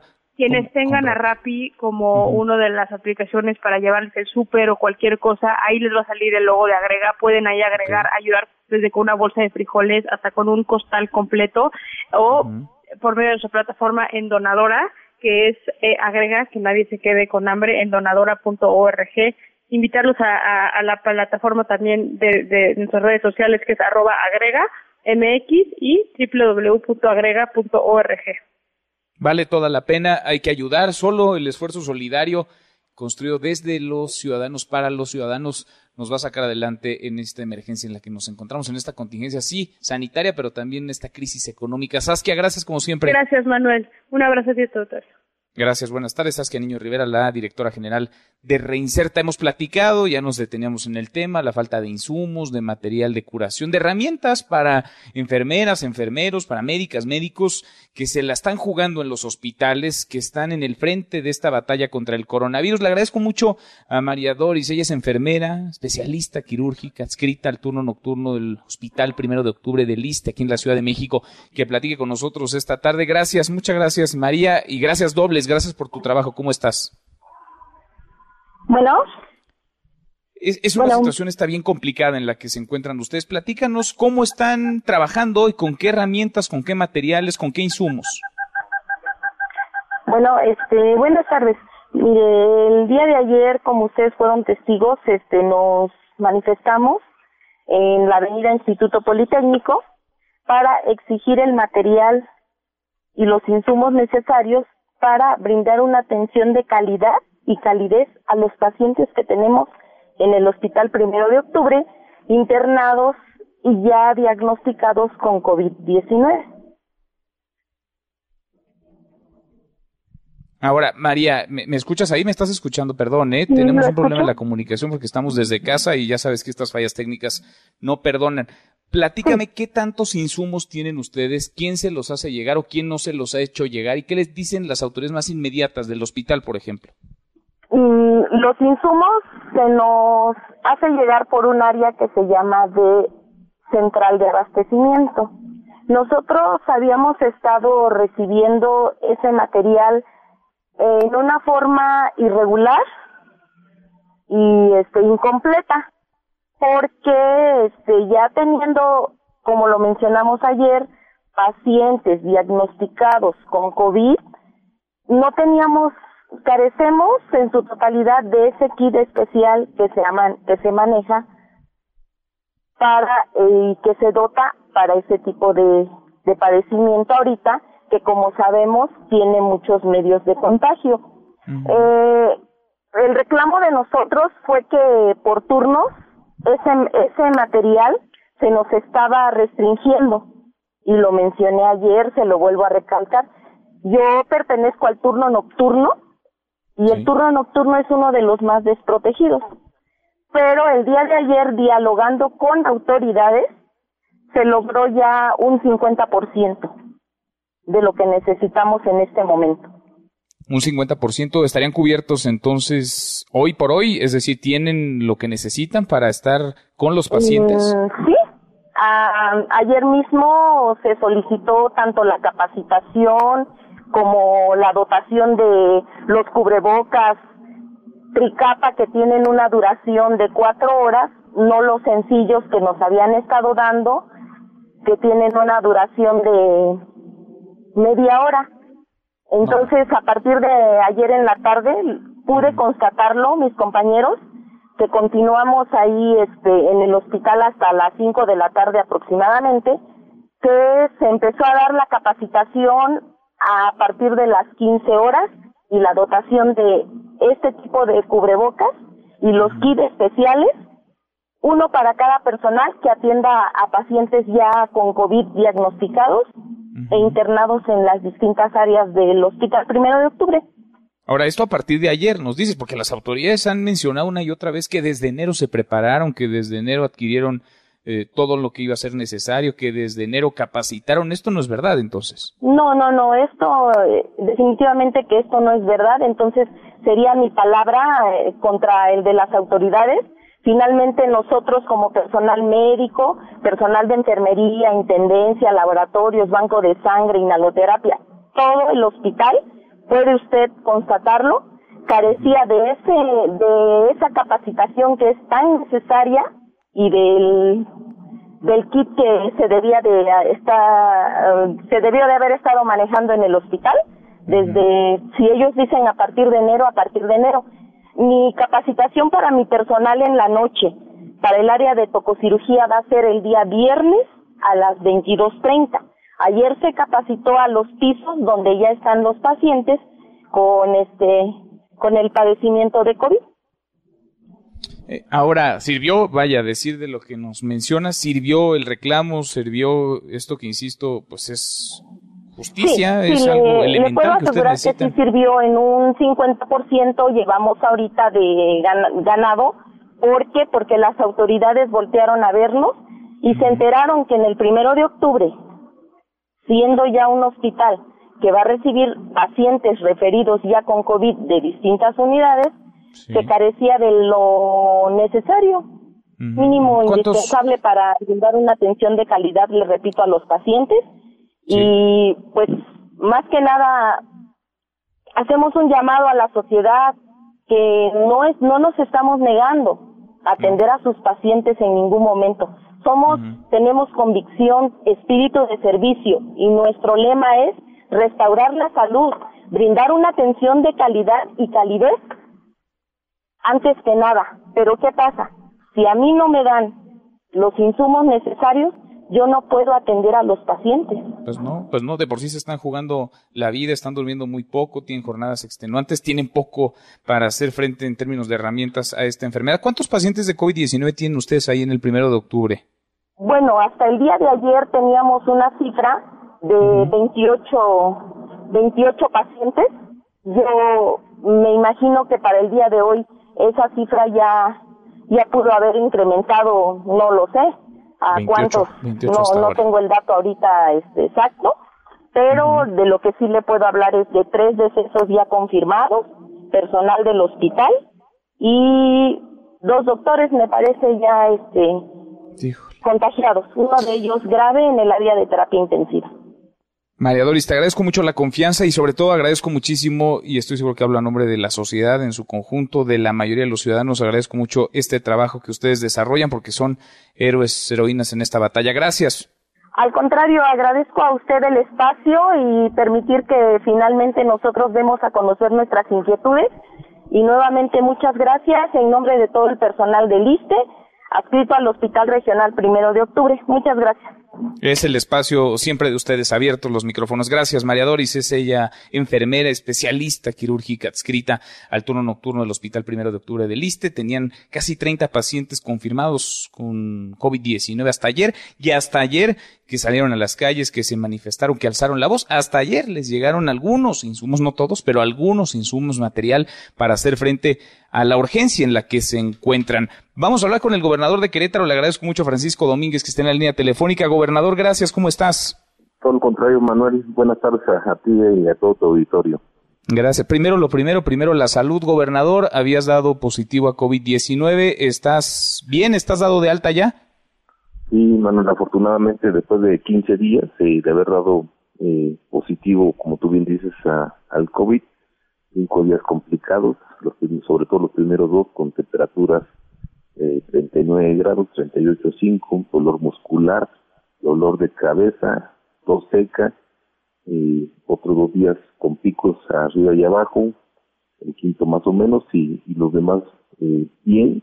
Eh, después de 15 días eh, me dan de alta, total como le llama los médicos, 15 días que han sido complicados, encerrado en un cuarto, eh, yo tengo la fortuna de, poderme comunicar a través de una computadora con mi equipo, eh, con mi familia, pero aislado en su totalidad, pero afortunadamente ya de, regreso desde el día de ayer, Manuel. Qué bueno, qué bueno. Enhorabuena, gobernador. Es una buena, es una buena noticia. Qué bueno que estás recuperado. ¿Cómo ves lo que está ocurriendo en nuestro país? El presidente hoy en la mañana insiste en un tema que nada tiene que ver con la emergencia sanitaria, que nada tiene que ver con la crisis económica. Él habla de la revocación de mandato cuando nos encontramos pues en un tema que debería de priorizarse en todos los frentes, la contingencia por salud y la crisis que ahí está económica aún difícil de cuantificar, difícil de calcular, que está impactando ya a los mexicanos. ¿Cómo ves las cosas, gobernador? ¿Cómo se ven desde el PAN, desde los gobernadores del PAN? Pues mira, Manuel, yo de hecho ayer en la mañana subí un tweet eh, viendo pues jaloneos en todo el país y puse en resumen, puse que México está enfermo y hay que curarlo de la división. yo creo que nadie que quiere de verdad a nuestro país eh, quiera o, pueda aspirar siquiera a intentar fracturarlo. Yo creo que hoy nuestro país tiene, incluyendo mi, estado, eh, tres prioridades, que es salvar vidas, defender eh, el patrimonio de la gente, esto es la parte económico y unirse. Eh, creo que estos son las tres prioridades. Y en estos momentos eh, lo primero es enfrentar la emergencia eh, de salud que te acabo de escuchar esta entrevista con la compañera de, del ISTE eh, y los ingresos más esenciales de los hogares eh, quienes perdieron el empleo quienes están, estaban en el mercado formal, pero también en el mercado informal, porque son mexicanas y mexicanos que viven al día y hay que ver por ellos. Y a la par, contener la contingencia eh, es, desde mi punto de vista, eh, defender el empleo y, sobre todo los ingresos de las familias. Eh, y esto es una mantener eslabonada la cadena eh, de la de los bienes de, todos los mexicanos. Esto es lo que subí ayer en el, en el tweet. Eh, como tú dices, hoy el presidente habla dos temas, eh, de la salud y pues mete lo político. Yo vuelvo eh, a decir que no es momento para ningún actor político ni ninguna fuerza política hablar en este momento de la política estamos en, un, en dos crisis. La, la primera, y bajo los principios, es la salud de todos, eh, salvar vidas, eh, salvar emergencias y, y luego lo, económico, creo que ahí debemos de concentrarnos este, así lo hemos hecho en Querétaro, reconvertir un hospital que tiene más de dos semanas. Eh, el equipo que hoy a, tu compañera, en, pues afortunadamente en Querétaro lo compramos con tiempo, eh, desde ventiladores, monitores, los trajes especiales, las mascarillas KN95, los gogles, los guantes, los cubre eh, zapatos, eh, programas que ya vimos de cinco mil litros de agua por, por mes, programa de vigilante ciudadano, en este momento apoyos alimenticios y sanitarios para medio millón de queretanos y mañana anunciaré medidas fiscales para la micro eh, pequeña y mediana empresa. Ahora, gobernador, ¿cómo hacerle a nivel país para que estos esfuerzos que vemos en algunos estados se repliquen y observamos con preocupación que de pronto se habla en distintos lenguajes. El presidente habla un idioma distinto al del sector empresarial, el personal del sector salud que está en la primera línea haciendo frente habla un idioma distinto al subsecretario de salud, al gabinete de salud y algunos gobernadores o algunos eh, partidos, legisladores de oposición están hablando también de un lenguaje distinto con respecto al presidente. ¿Cómo hacer este llamado a la cohesión, este llamado a la unidad en un momento que me parece nos requiere a todos atentos en esta situación inédita en la que vivimos? Eh, mi hermano, tú lo has dicho correcto y siempre creo que la división históricamente ha desembocado en la ruptura de nuestro país.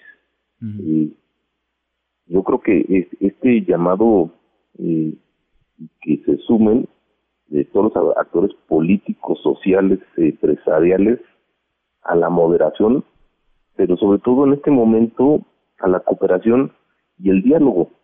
Eh, tú, eh, igual que otros compañeros tuyos comunicadores, dieron cuenta que hubo enlaces eh, virtuales, videoconferencias eh, con gobernadores eh, o grupos la parte norte, la parte centro y la parte sur del país.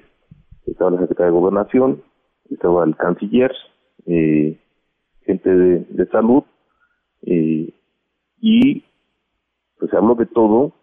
Y yo lo que pedí, y inmediatamente al terminando fui también un tweet donde pedía una reunión urgente con el presidente de la República, con los 32 ejecutivos, eh, eh, los 30 gobernadores, eh, la gobernadora de Sonora y la jefa de gobierno con el presidente de la República. Eh, hasta este momento no hay respuesta, pero creo que urge para bajar el, el pues esta, esta parte, como tú dices, de hablar diferentes idiomas, que todos podamos hablar el mismo idioma. Pero si no nos reunimos, no platicamos, no hacemos ahora sí que política en favor de esta contingencia, pues difícilmente vamos a hablar el mismo idioma. Pues sí, así está, así está complicadísimo. Gobernador, te agradezco como siempre que platiques con nosotros y enhorabuena, qué bueno que, que saliste ya, que estás dado de alta del COVID-19. Gracias por estos minutos. Todo lo contrario, Manuel. Un saludo nuevamente también a ti y a todo tu auditorio. Gracias, muy buenas tardes. El gobernador de Querétaro, Francisco Domínguez. Cruzamos la media ya a la hora con 39. Pausa, volvemos con un resumen de lo más importante del día. Esta mesa, la mesa para todos. No te levantes. Podrías perder tu lugar en la mesa para todos. Con Manuel López San Martín. Regresamos. En Mesa para Todos, la información hace la diferencia. Con Manuel López San Martín. Seguimos, volvemos a esta mesa, la mesa para todos. 20 para la hora, vamos con un resumen de lo más importante del día. Resumen. Resumen. Bueno, hubo reunión en el Palacio Nacional. ¿Quiénes se reunieron? ¿Para qué se reunieron? Rocío Méndez, cuéntanos lo último. ¿Cómo estás, Rocío? Muy buenas tardes. Efectivamente, Manuel, gracias. Muy buenas tardes. El presidente Andrés Manuel López Obrador se reunió con su gabinete legal y ampliado para analizar asuntos presupuestales de cara a la tercera fase de la pandemia del COVID, donde los contagios serán masivos.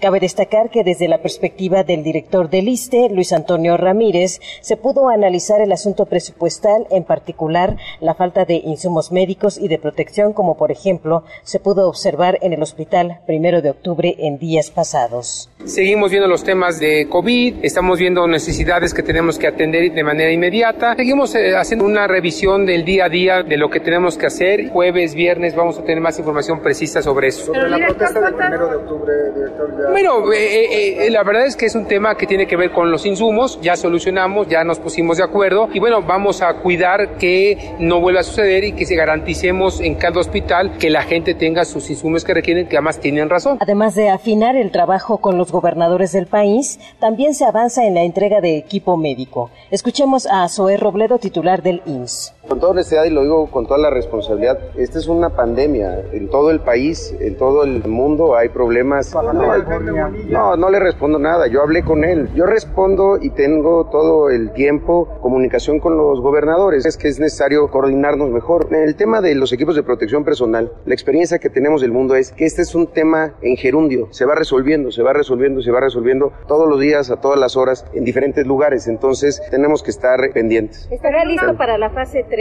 Sí, este claro, nosotros tenemos, nosotros no hemos parado un solo día. Lo más importante es estar listos para la fase 3. Es el reporte al momento. Gracias, muchas gracias, Rocío. Y bueno, y hay 21 trabajadores del sector salud en Guerrero, 21, que tienen coronavirus. Esto lo informó la Secretaría de Salud Estatal.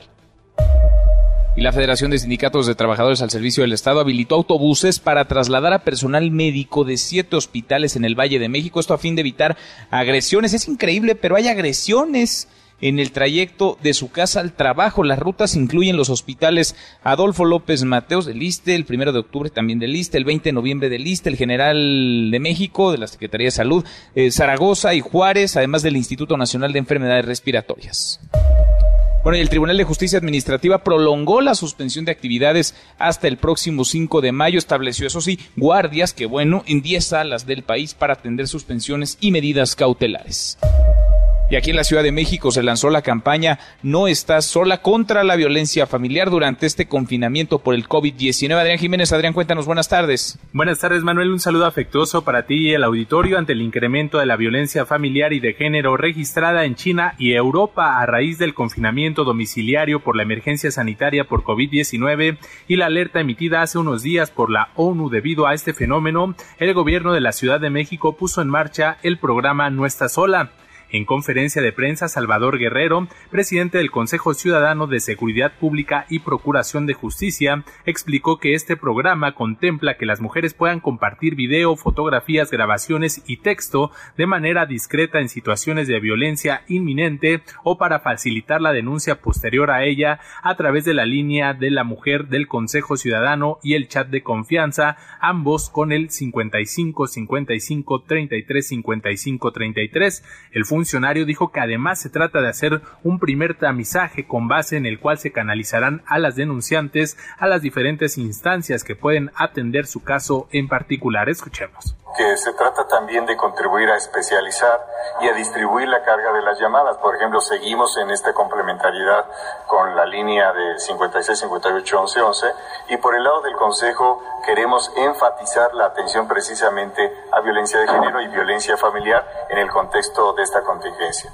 Segundo punto, que el chat de confianza que tiene los mismos dígitos 55, 55, 33 y 55, 33 permite una cierta ventaja, dada la discreción con que puede utilizarse el chat, puede compartirse video, puede compartirse texto, fotografía, voz ante la inminencia de la violencia o posteriormente a ella. Manuel Auditorio es la información. Buenas Gracias. Muy buenas tardes, Adrián, mi compañero Adrián Jiménez. Son 9.297 hasta ahora los mexicanos repatriados del, del exterior mientras que la cifra de conacionales que siguen varados asciende a 2.882. Ha sido una tarea titánica, ¿eh? Y así como hay que agradecer y reconocer el trabajo de enfermeras, de enfermeros, de médicas, de médicos, también de los diplomáticos de nuestro país, que en serio han hecho un espléndido trabajo en situaciones muy complicadas, muy adversas, para traer de vuelta a casa a miles de mexicanos. El último informe de la Secretaría de Relaciones Exteriores da cuenta de esto. Casi 10.000 mexicanos han sido repatriados. Y el mundo se acerca a los 2 millones de personas contagiadas por coronavirus. La cifra de muertos subió a 124.544. Estados Unidos e Italia son los países más afectados. México suma 5.014 casos confirmados y hay 332 muertos. La Organización Mundial de la Salud calcula que la vacuna contra el coronavirus tardará un año o más. Esto ya nos lo habían dicho, pero cada vez que lo mencionan, pues da a pensar que la situación inédita en la que vivimos se va a prolongar.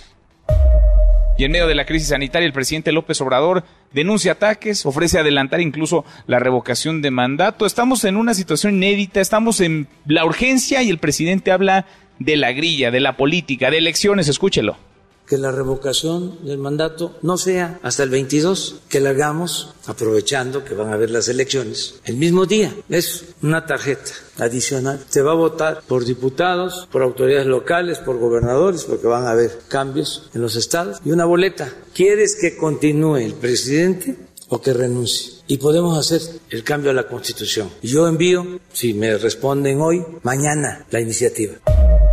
Bueno, así las cosas. Así las prioridades, así la urgencia. Es claramente este un intento de distraer la atención de lo importante, de lo urgente, de lo que está pasando en este momento de la emergencia sanitaria y la crisis económica. La senadora Lili Telles se bajó de la bancada de Morena, abandonó el grupo parlamentario por diferencias de criterio a través de redes sociales. Le agradeció al secretario de Seguridad y Protección Ciudadana, Alfonso Durazo, quien es senador con licencia, también a Ricardo Monreal, el coordinador de Morena en el Senado, y al presidente López Obrador, el respeto hacia su persona se queda como senadora sin partido. Hasta aquí el resumen con lo más importante del día. Pausa y volvemos. Hay más en esta mesa, la mesa para todos. Información para el nuevo milenio. Mesa para todos con Manuel López San Martín. Regresamos. Más información y análisis en Mesa para Todos con Manuel López San Martín.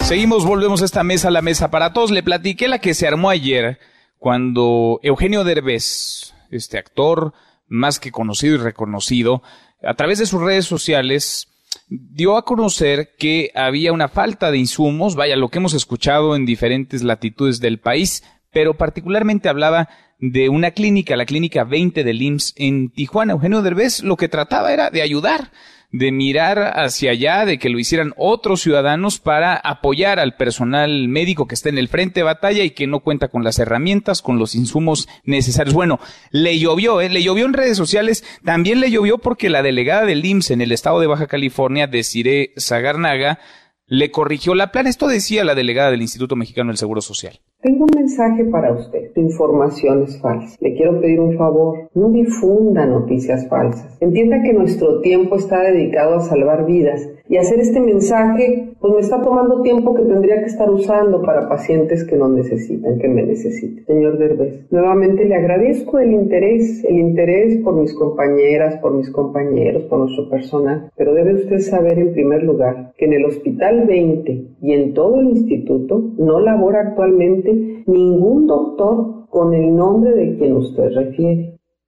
No labora, dice eh, la delegada del IMSS en Baja California. Bueno, pues tengo en la línea telefónica al doctor Faustino Rubalcaba, que era la fuente de Eugenio Derbez. Le agradezco mucho. Doctor, muy buenas tardes. Muy buenas tardes, tengan ustedes. Gracias por estos minutos, doctor. Déjeme preguntarle primero lo obvio. ¿Existe usted o no existe? Porque creo que la delegada del IMSS piensa que no.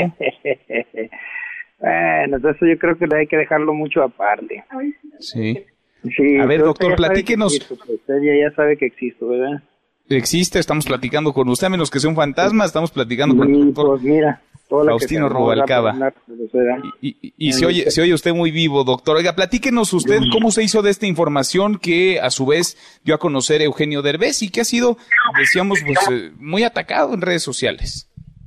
Mira, lo que pasa es que yo, yo me formé y trabajé, tengo 33, 32 años aproximadamente, ¿verdad? En funciones. Mi, mi vida ha sido siempre en los hospitales y principalmente desde 1992. Eh, trabajo en el Instituto Mexicano del Seguro Social de aquí de Tijuana y conozco muy bien todas las clínicas del Seguro Social. Por ende, yo soy, pertenezco a una familia que es del Seguro Social y conozco prácticamente a todos y todos me hablan, me mandan, me dicen, y ya teníamos mucho tiempo platicando esto, y ahora sí que me mandaron un, grito de auxilio. Un grito de auxilio que fue replicado por otros y afortunadamente se volteó a ver lo que ocurría allá en Tijuana. Habló hasta el gobernador. ¿Cuál es la situación hoy en esa clínica y en general en el sector salud en Tijuana? Porque hemos visto cómo los casos no dejan de crecer en Baja California y particularmente en esa ciudad. Ah, mira, ya, nosotros ya lo habíamos previsto, ¿eh? Mira, este, porque yo, pues aquí me llega muchísimo. Ahorita acabo de ver precisamente dos niños más. Y este, prácticamente, pues nosotros tenemos que, pues ahora sí que tiene COVID, no le cobras. O sea, ya, ya, ahora sí tenemos que ponernos las pilas, ¿verdad? Porque eh, ahorita estamos recibiendo también unas donaciones y lo mismo me dicen algunos que rentan. Mira, ya no les estoy ya no les estoy cobrando la renta. Se está poniendo la cosa muy fea. Sí, sí, así era. No lo creían. Aquí está todo. Y así mucha gente todavía no lo cree. No lo cree, te digo. Nosotros veníamos, yo tenía mucho contacto ya, con amigos ya de España y ellos lamentablemente me contaban todo lo, y, yo se los pasaba las, las entrevistas directas de mis compañeros.